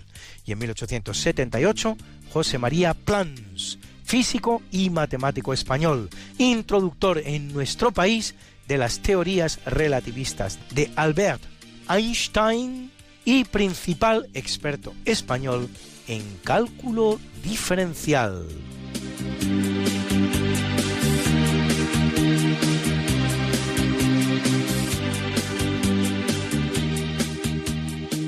Y en 1894 nace el belga Georges Lemaitre, sacerdote astrónomo que al estudiar la teoría de Edwin Hubble acerca de la expansión del universo, formula que el universo se había originado en la explosión de un átomo primigenio o huevo cósmico, un punto de enorme densidad, origen de la creación y expansión de la materia, teoría conocida con el nombre de Big Bang, gran explosión.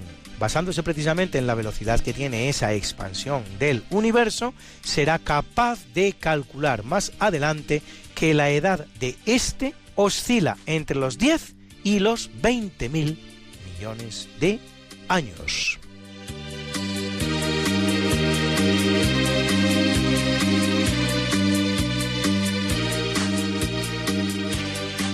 En 1899 nace el gran actor estadounidense James Cagney, que encarnará como nadie el tipo del gángster urbano norteamericano, a quien han visto ustedes en películas como Al Rojo Vivo o Ragtime. En 1920, hace pues hoy un redondo siglo, Gordon Gould, físico estadounidense, inventor del rayo láser, acrónimo de Light Amplification by Stimulated Emission of Radiation, amplificación de luz por emisión estimulada de radiación, dispositivo que utiliza un efecto de la mecánica cuántica, la emisión inducida o estimulada, para generar un haz de luz con desarrollos en electrónica, tecnología de la información, medicina e industria, y cuya aplicación más conocida es el corte.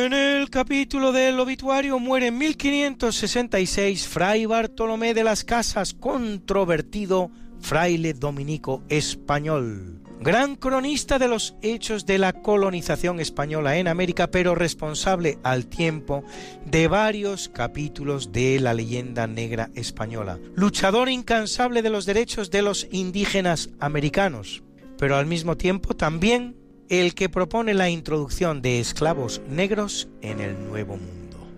Y en 1588, Mimar Koka Sinan Ben Abdalmanan, Sinanedin Yusuf, más conocido como Mimar Sina, llamado el Sinan Aga, el gran arquitecto, arquitecto otomano de los grandes sultanes turcos Solimán el Magnífico, Salim II y Murad III autor de casi 500 edificios cuya influencia alcanza incluso al Taj Mahal construido durante el Imperio Mogol.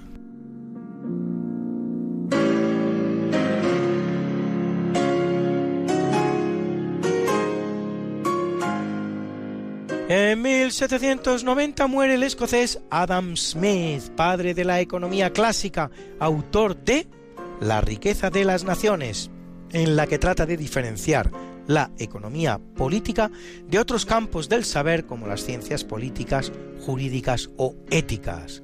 en 1791, Martin Dobrizhofer, jesuita austríaco que trabaja 18 años con los guaraníes paraguayos y funda la reducción de los indios avipones en lo que es hoy la provincia de Formosa, en Paraguay, autor de la Historia de Aviponibus Equestri, bellicosaque paraquerie nazione, o Historia de los avipones, ecuestre y belicosa nación del Paraguay.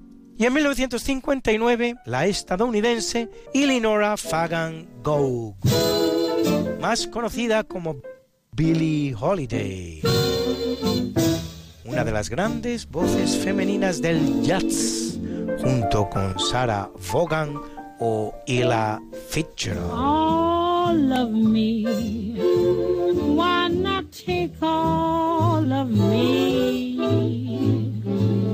Can't you see I'm no good without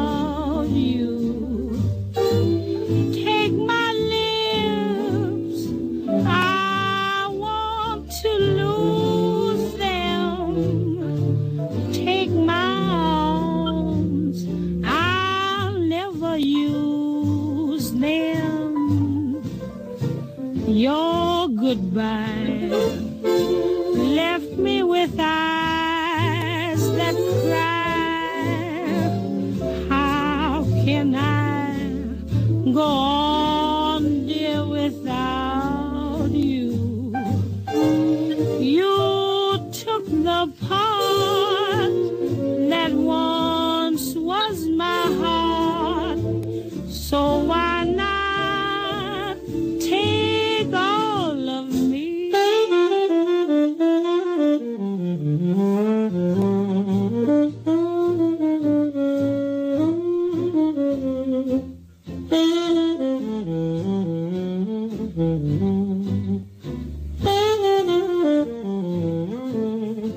all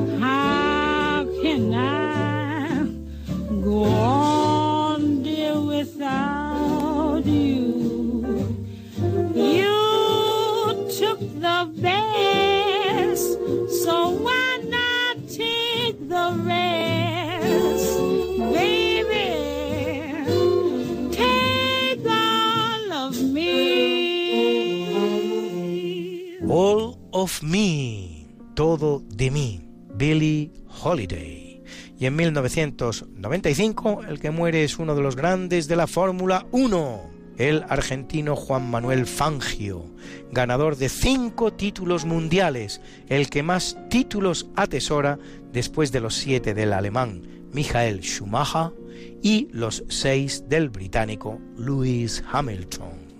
Y en 2005, Edward Heath, político británico del Partido Conservador, primer ministro de Gran Bretaña entre 1970 y 1974.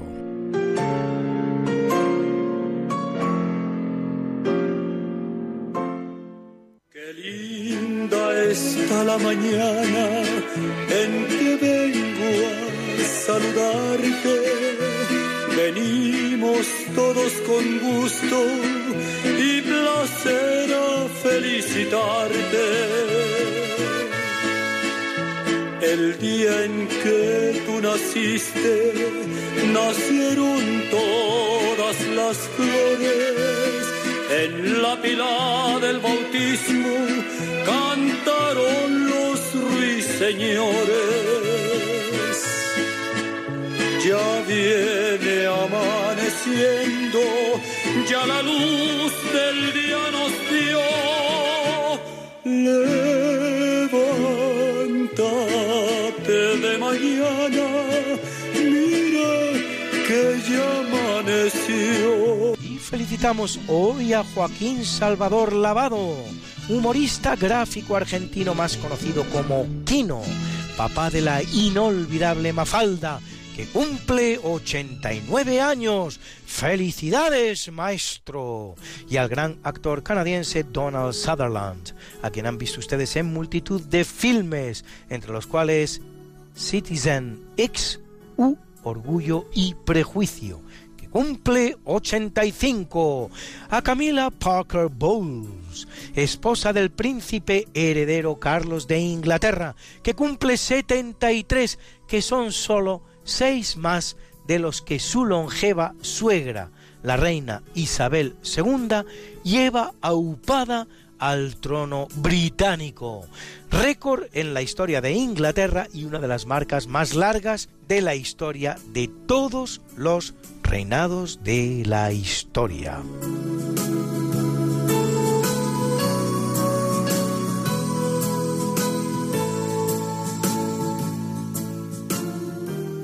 Felicitamos también a la alemana Angela Merkel, canciller de su país desde hace ya la friolera de 15 años, otra marca de longevidad. Esta entre los cancilleres germánicos, la cual cumple 66. Y al divertido actor español Santiago Segura, protagonista de la saga Torrente que cumple 55, y a la guapísima actriz española también Elena Anaya, a la que han visto ustedes en La piel que habito o ese gran film argentino que es La Cordillera, la cual cumple 45.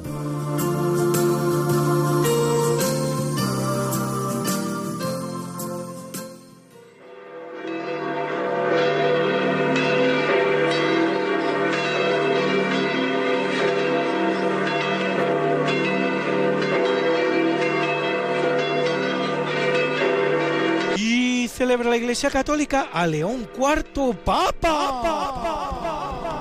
A Gardo Alejo Angelario Antusa Jacinto Carlota, Esperado Donata Segunda Generosa y Sixto Mártires. A Teodosio Obispo. A Generoso Abad. Asistan Presbítero. Y a Narcetes y Marcelina confesores.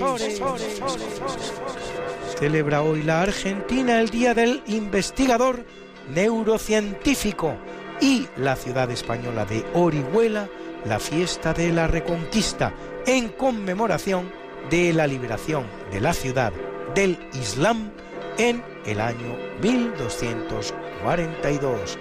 Y como yo sé que a muchos de ustedes les gustan estas efemérides, pues pueden ustedes consultarlas como siempre en el medio Religión en Libertad, en la columna En Cuerpo y Alma, donde las colgamos para ustedes cada semana, semana, something that must be done, and it can only be done by one. There is nothing more to say, except it's a lovely day for saying it's a lovely day.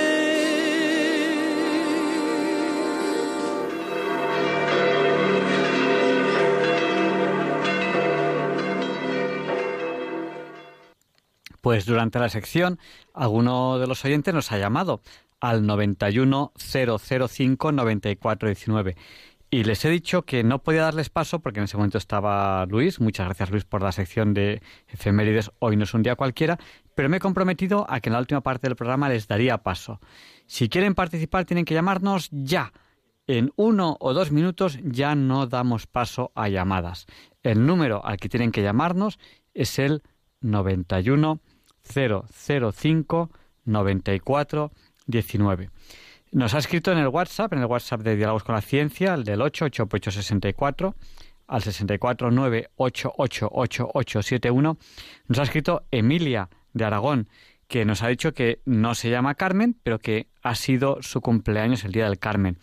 Pues felicidades a todos los que haya sido su cumpleaños ayer, día del Carmen, o hoy, que ya es viernes, día 17. También nos ha escrito eh, Arturo de Valencia, Isabel de Madrid, eh, Pilar de Coria. Muchas personas nos han estado escribiendo a través del WhatsApp y queremos saludarles. Y, y rezamos por las intenciones de todos ellos que nos lo están pidiendo. Y vamos a terminar ya el programa dando paso a esta llamada que nos ha pedido paso antes y nos ha llamado al 91 005 94 19. Eh, buenas noches, ¿con quién hablamos? Hola, buenas noches. Nos ha llamado, pero tiene que decirnos algo porque, porque si no, buenas noches.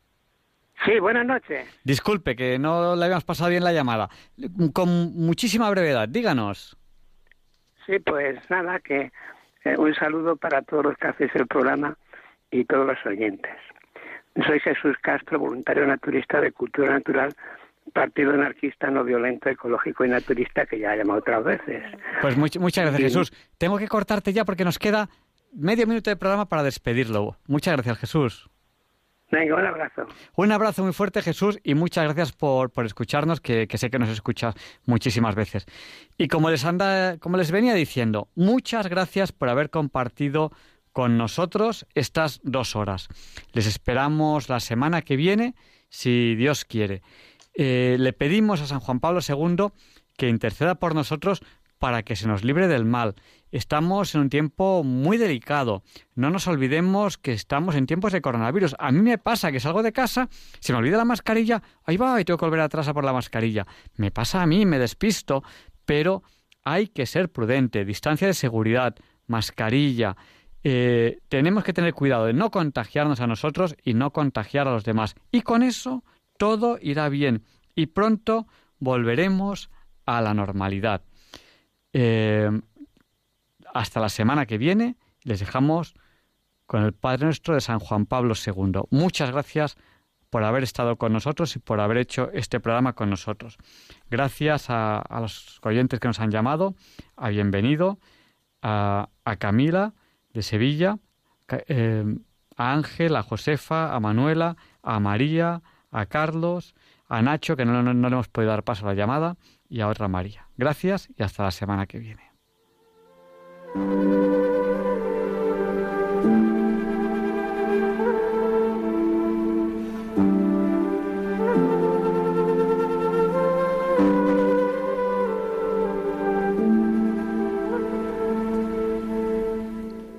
Y así concluye en Radio María el programa Diálogos con la Ciencia.